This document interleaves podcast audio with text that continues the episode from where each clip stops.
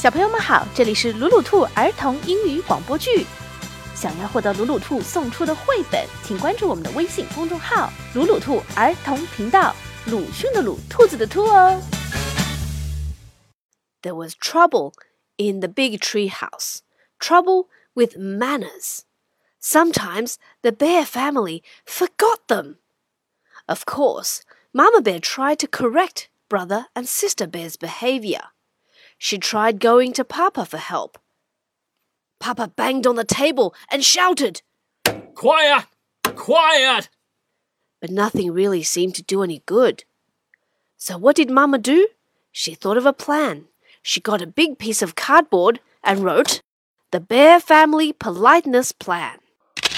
She called a family meeting and showed it to Papa and the cubs.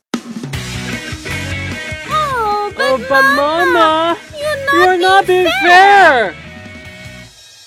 It seems to me that you are the ones who aren't being fair. Manners are very important. They help us get along with each other. Why, without manners. Oh, yeah, yeah, your mom's absolutely right.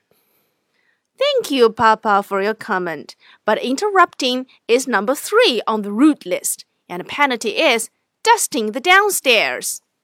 Mama said and handed Papa the feather duster. Um.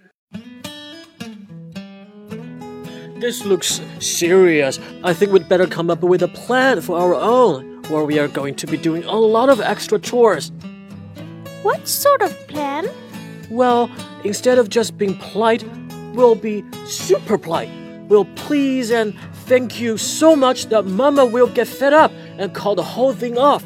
Yes, we'll be so polite, and she wouldn't be able to stand it.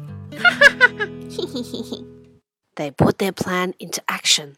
They were super polite. On the stairs, After you, sister dear. Thank you, dear brother.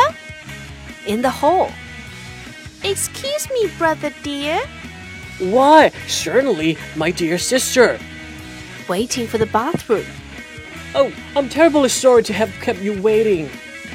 Think nothing of it, my dear. But it didn't work the way they expected. Mama didn't get fed up at all. And after a while, brother and sister forgot about being super polite and were just polite. At the table, Pass the honey, please. Certainly. in their room, Would you like me to help you pick up your toys? Thank you very much. in the yard. Oops, sorry, I didn't mean to bump you. That's all right. No harm done. And it turned out that Mama had been right. Things did go more smoothly. But it wasn't so easy for Papa. One day, the family was driving along the highway on a trip to the supermarket. Oh, I'm so glad to get out of the house, away from the politeness plan. Manners and courtesy are just as important away from home, especially on the road. They help us drive safely. said Mama as they stopped at a stop sign. Well, I think you can have too much of a good thing. You've got to have common sense along with manners. Why? If you let everyone go ahead of you at the checkout, you'd be there forever. And sometimes we have to interrupt. Excuse me, madam, He interrupted a shopper. But I believe you have a leaking bottle in your cart. The shopper thanked him for his help. You see? He said, driving home. There's more to life than remembering your manners. Besides, manners are alright for cubs and mama bears. But we papa bears have other things to think about. At that moment, the car in front stopped suddenly and Papa bumped into it. He was furious. Ouch, you idiot! Name calling. The penalty for name calling was cleaning the whole cellar. So Papa gritted his teeth and remembered his manners. And a good thing, too, because getting out of the other car was the biggest, angriest bear he had ever seen. But when the angry bear saw how polite Papa was, he remembered his manners too.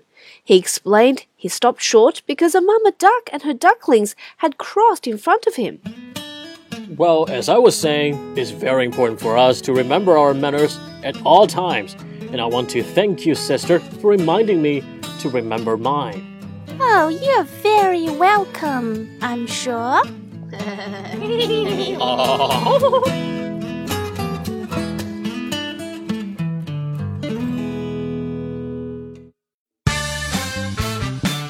重要的事情说两遍。想看绘本，请关注“鲁鲁兔儿童频道”微信公众号，我们定期送绘本。本期故事改编自《礼貌待人》，Forget Their Manners。美国斯坦伯丹简伯丹绘著，张德启译，新疆青少年出版社。